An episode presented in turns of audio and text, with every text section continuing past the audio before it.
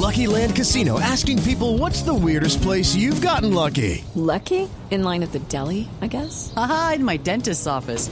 More than once, actually. Do I have to say? Yes, you do. In the car before my kids' PTA meeting. Really? Yes. Excuse me, what's the weirdest place you've gotten lucky? I never win and tell. Well, there you have it. You can get lucky anywhere playing at LuckyLandSlots.com. Play for free right now. Are you feeling lucky? No purchase necessary. Void where prohibited by law. 18 plus. Terms and conditions apply. See website for details. Saludamos a Janet Moreno, es enfermera educadora de apoyo hospitalario. Janet, bienvenida a Generaciones Blue. Buenas tardes, Leonardo, muchas gracias. Bueno, cuando la pareja se entera que van a ser papás, obviamente hay felicidad, hay alegría, pero también luego empieza como a preocuparse uno de cómo realmente uno llevar ese embarazo, de cuando llega el recién nacido, pero hablemos precisamente de esa etapa. Ya tienen los nueve meses, los ocho meses, y ya en esos momentos uno empieza como a listar y a planear todo para el nacimiento del bebé. ¿Qué es lo que uno tiene que planear y con cuánto tiempo para cuando llegue el día indicado? Bueno, Leonardo, para todas eh, estas oyentes que tienen interés en este tema, pues es importante saber que eh, el apoyo familiar es muy importante, tanto de la pareja como el resto de, de familia donde cada uno va aportando su granito de arena para ayudar a esos nuevos padres a tener listas las, cosas que requieren para recibir a ese bebé en casa. ¿Qué son las cosas que yo debo tener listas? Pues en el caso de la mamá, toda su su ropa, en su pañalera, para ella llegar a la clínica a tener a su bebé, que en cada institución pues le dirán qué elementos necesita, pero para el bebé pues también requieren unos, unos preparaciones, es tener su maleta lista ya antes de la semana 36 en adelante. La mamá siempre debe tener su pañalera lista porque en cualquier momento debe acudir a parto o a cesárea. Y dentro de las eh, cosas que debe listar para su bebé, pues la, unas dos o tres mudas de ropa para llevar a la clínica. Los baberos nunca sobran porque el bebé siempre necesita que esté limpio su ropita con el babero, una manta especialmente pues que sea de tipo antialergénico, toallita para el cuerpo, pañales para recién nacido eh, toallitas o pañitos para la piel del bebé, pero que no contengan alcohol y llevar siempre baño líquido para recién nacido, cremita hidratante y un ungüento para el cuidado del área del pañal. Eso es como lo principal para llevar en esa pañalera cuando ya los padres pues se van a dirigir al momento del nacimiento del bebé. Y todos esos productos eh, son fáciles de adquirir, ¿no?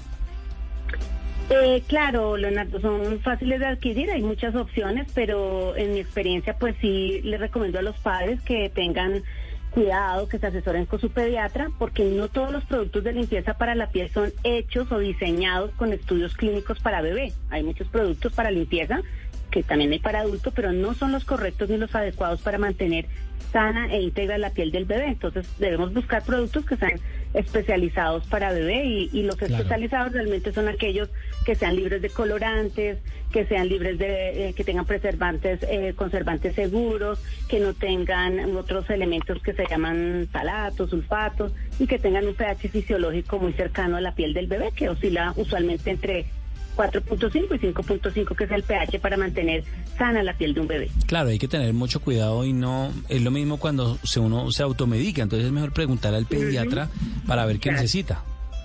¿Qué es lo correcto para colocar en la piel del bebé? la piel del bebé se debe hidratar, por ejemplo, después del baño. Entonces, sí se recomienda que sean productos hechos para la piel de un recién nacido. Bueno, hay otro tema, listo. Ya estamos ya, eh, obviamente, con esa pañalera, llegamos a la clínica, nace el recién nacido y hablemos de algo demasiado importante para la formación del bebé, no solo la formación física, sino la formación eh, también psicológica y la formación del amor, que para mí lo más importante es la lactancia materna que la lactancia materna no es solo el alimento del niño, sino el contacto que tiene con la madre, ¿no?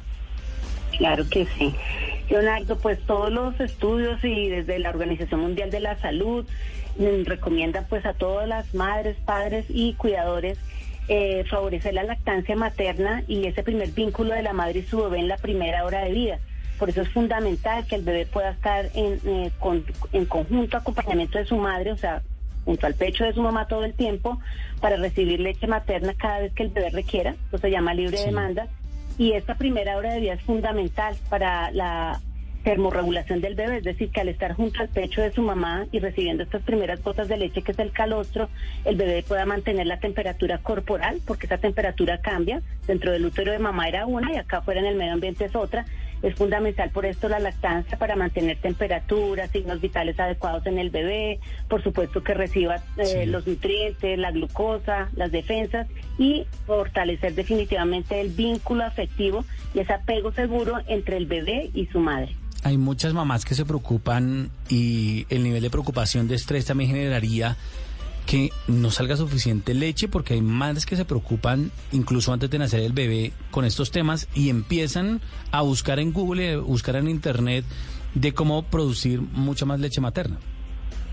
Claro, Leonardo, es natural que la mamá, si la que quiere, pues que está como atenta a lograr ser una mamá muy competente en el tema de la lactancia, pues hay una cosa que, le que les va a dar mucha tranquilidad y es que eh, el cuerpo de la madre se ha venido preparando durante nueve meses para lograr producir leche humana, leche materna. Entonces, ese cuerpo está listo para producirla. De hecho, en sus senos ya hay reservorios de leche que está allí guardadita a la espera de que el bebé inicie la succión. Cuando el bebé inicia la succión, inevitablemente en el cuerpo de la madre se van a producir dos hormonas. La oxitocina, que es la hormona del amor, que es la que va a favorecer la eyección o salida de esa leche materna, que en los primeros tres días se llama calostro, luego viene una leche intermedia y luego la madura.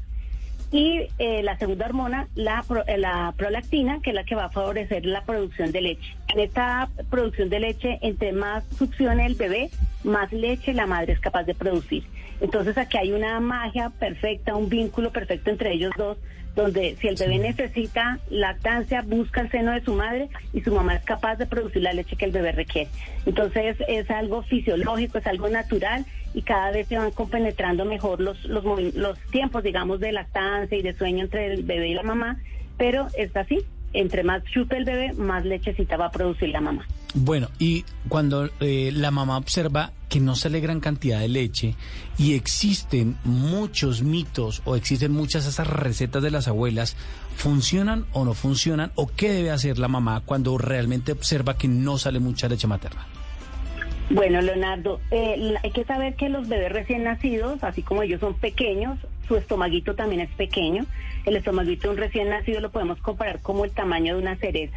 Entonces, en esos primeros tres a cuatro días que sale este calostro, que es, una, es la primera leche que es riquísima en inmunoglobulinas, que son las primeras defensas que recibe el bebé que lo van a proteger a futuro de muchas otras enfermedades. Este calostro es escaso, digamos, no es una gran cantidad de leche, pero es perfecta para las necesidades del bebé y para ese tamaño pequeño de su estomaguito. A medida que el bebé va aprendiendo que debe pegarse más, porque entre más se pegue, más lechecita le sale y se llena mejor, su estómago también va creciendo.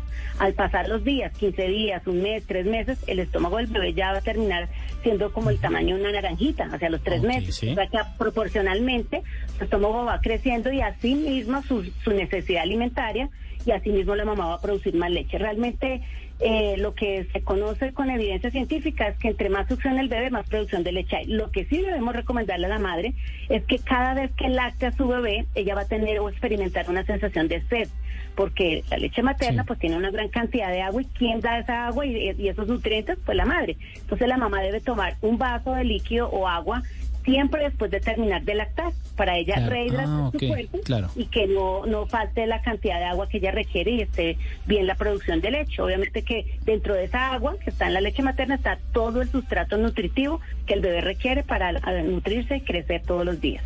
Estamos con eh, Janet Moreno aquí en Generaciones Blue. Ella es enfermera educadora de apoyo hospitalario hablando sobre los bebés y esa revolución que causa cuando llega a la casa. Frente al tema de sed, yo he escuchado muchas veces que dicen que hay que darle agua al bebé recién nacido. ¿Eso es cierto? ¿O solo con la leche materna hasta qué edad ya uno puede darle comida, frutas, jugos, agua? Ok, eh, Leonardo, importante pregunta. La Organización Mundial de la Salud eh, recomienda a los profesionales de la salud y a los padres que la lactancia materna idealmente debe ser exclusiva de leche materna los seis primeros meses de vida, que es el tiempo en que el bebé está recibiendo todo el sustrato nutritivo, pero todas estas defensas inmunoglobulinas activas Lucky Land Casino asking people what's the weirdest place you've gotten lucky? Lucky? In line at the deli, I guess? Aha, in my dentist's office.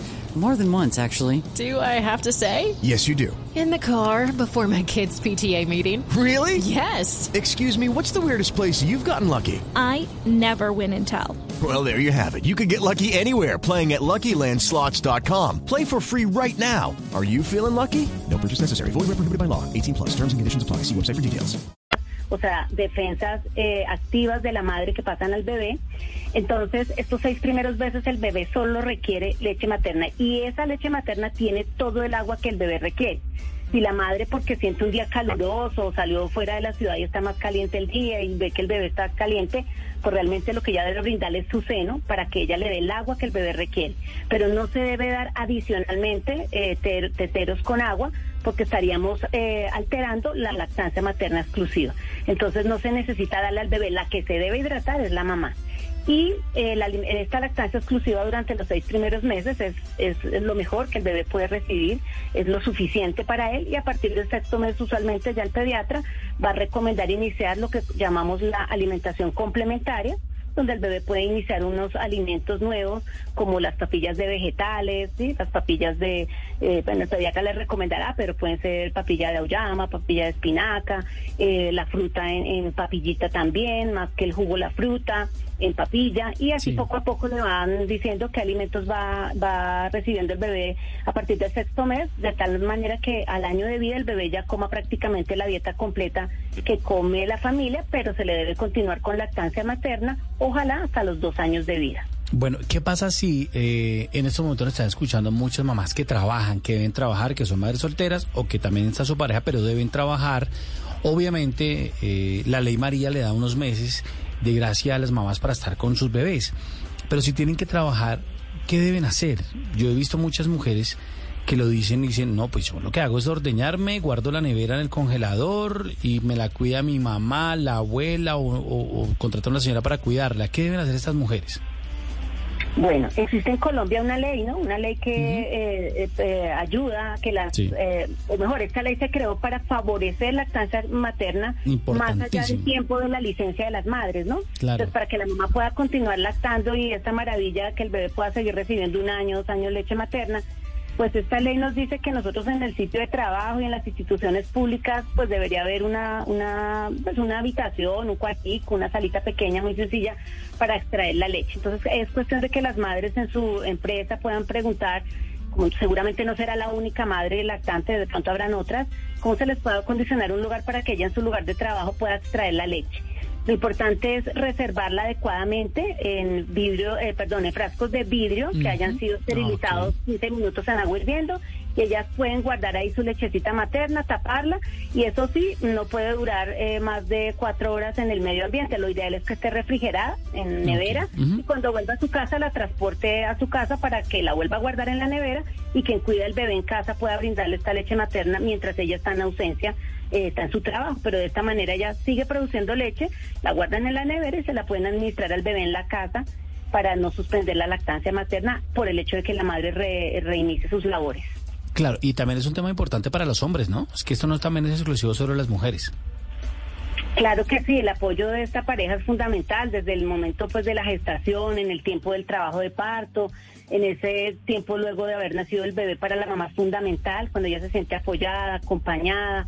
Eh, la mamá necesita mucho apoyo en esos primeros días después de nacido el bebé porque la mamá está agotada, está cansada. Claro. Ella requiere descansar, entonces el apoyo de este de esta pareja y de su familia para la mamá, para la recuperación de ella después de un parto o una cesárea, pues es importantísimo para que ella cada vez se sienta más ágil y más competente en el cuidado con su bebé. Frente al tema, ya abandonando el tema de la lactancia, Janet Moreno, enfermera educadora de apoyo hospitalario, eh, ¿qué tan frecuente debe ser que el bebé reciba la luz del día? Es decir, que reciba sol, porque las abuelas dicen, me acuerdo mucho, las abuelas dicen, eso es vitamina para el bebé. Ajá, vitamina para el bebé, sí. Eh, lo que sucede es que nuestra piel o a través de nuestra piel, gracias a los rayos solares, pues eh, la luz solar, la luz del día, es la que nos favorece eh, a través de la piel que se pueda eh, tener los, los niveles adecuados de vitamina D en el cuerpo, la absorción y la vitamina D es fundamental pues para la osificación de los huesos, para la restauración de otras muchas funciones a nivel del cuerpo. Entonces, es necesario que los bebés reciban luz del día porque además los recién nacidos, muchos de ellos tienen el riesgo de hacer algo que se llama ictericia del recién nacido, que lo vemos cuando se empiezan a colocar con un tinte amarillo su pielecita y sus ojitos. Esto requiere que el bebé sea llevado a urgencias para que el pediatra lo Mm, valore, claro. le tome unos exámenes y la prevención de esta ictericia definitivamente es tomar la luz del día. ¿En qué momento se le debe Exacto, brindar la luz del día al bebé? Exacto, entonces que no supere las horas de las 10 de la mañana, entonces entre las 8 y las 10 y después de las 3 a las 5 de la tarde se le puede dar mm, de 15 a 20 minutos de frente al bebé y luego boca abajo, protegiendo siempre los ojitos del bebé, que nunca tenga la luz directa del día, sino a través de una ventana. Eh, acompañado pues todo el tiempo con su mamá sobre una colchoneta o en la cama o en las piernas de mamá, pero y del papá, por supuesto. Ahí O es el un momento papá. donde el papá puede ayudar mucho Claro. para que pueda descansar un ratico y, la- y el, el bebecito pueda recibir la luz del día. Es fundamental para prevenir la ictericia en los recién nacidos. Yo me imagino esa escena, el, el, el hombre, el esposo, el papá, el bebé, con el bebé poniendo ya en la luz del día en esos horarios que usted no se especifican, que es eh, entre las 8 y antes de las 10 de la mañana y entre las 3 y las 5 de la tarde, el bebé acostadito, uno lo puede tener abrazado y, ¿por qué no? Leyéndole un cuento, cantándole una canción.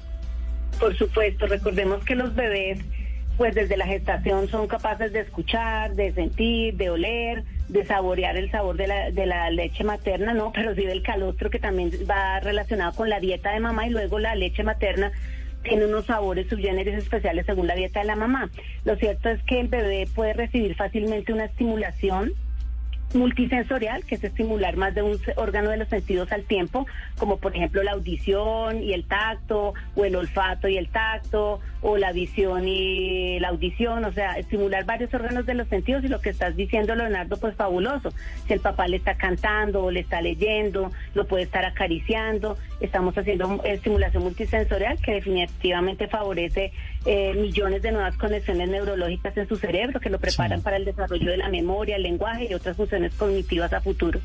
Pues eh, Janet Moreno, enfermera educadora de apoyo hospitalario, gracias por estar aquí en Generaciones Blue. Esos eh, consejos y esas recomendaciones no solo para la mamá, olvidémonos de eso, porque cuando nace un bebé, eso es un una cuestión de familia y eso es una cuestión también de los hombres, porque cuando nosotros transmitimos ese amor desde que eh, nuestra esposa está embarazada, ahí se va a ver reflejado también en la educación de nuestros hijos. Todo esto es muy importante, así que si el bebé se despierta a la madrugada, túrnense, no importa, primero la mamá, luego usted como hombre, porque realmente el trabajo de madre es un gran sacrificio y hay que valorar cada minuto que nosotros tengamos con nuestros bebés y cuando son pequeños.